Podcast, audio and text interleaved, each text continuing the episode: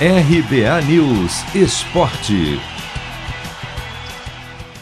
Quem será o substituto de Gabriel Jesus, que está suspenso na semifinal da Copa América? A resposta será dada apenas poucos minutos antes do jogo desta segunda, 8 da noite, no horário de Brasília, no Newton Santos, no Rio de Janeiro, contra o Peru. O técnico Tite mais uma vez adotou o mistério na véspera da partida disse apenas que a ideia é ter dois atacantes velozes, dois homens que atuem na criação, dos quais um deve ser Neymar, que tem liberdade para se movimentar, e dois volantes, do meio para frente. O treinador ainda elogiou o grupo da seleção e disse que, independentemente da escalação, Todos os convocados estão prontos para atuar. Basicamente, uma equipe equilibrada, onde ela tem dois jogadores que atacam o espaço, que são atacantes verticais, uma composição com dois articuladores e com dois médios.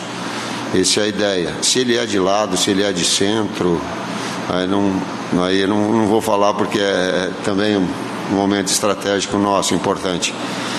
Agora, o que é mais importante é enaltecer o trabalho dessa equipe toda.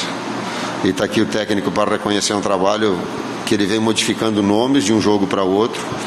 Quem tem mantido um padrão. Tite ainda deixou claro que não quer ser refém de um único estilo de jogo e talvez tenha dado pistas sobre a escalação ao analisar as características de alguns atletas alguns momentos, conforme a necessidade do jogo busca, de um jogador mais técnico, e aí tu tem Everton, um jogador um pouco mais de força de imposição de chegada, tu tem eh, o Paquetá, eh, se tem um jogador de imposição, tu tem Fabinho com Casimiro, mas aí tu quer um jogador com Rodinha, tu tem Fred, tu tem Douglas.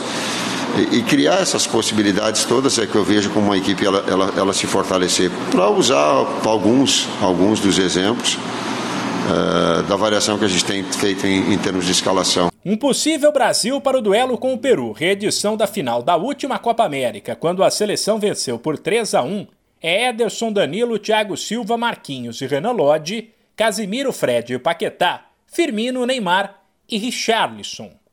De São Paulo, Humberto Ferretti.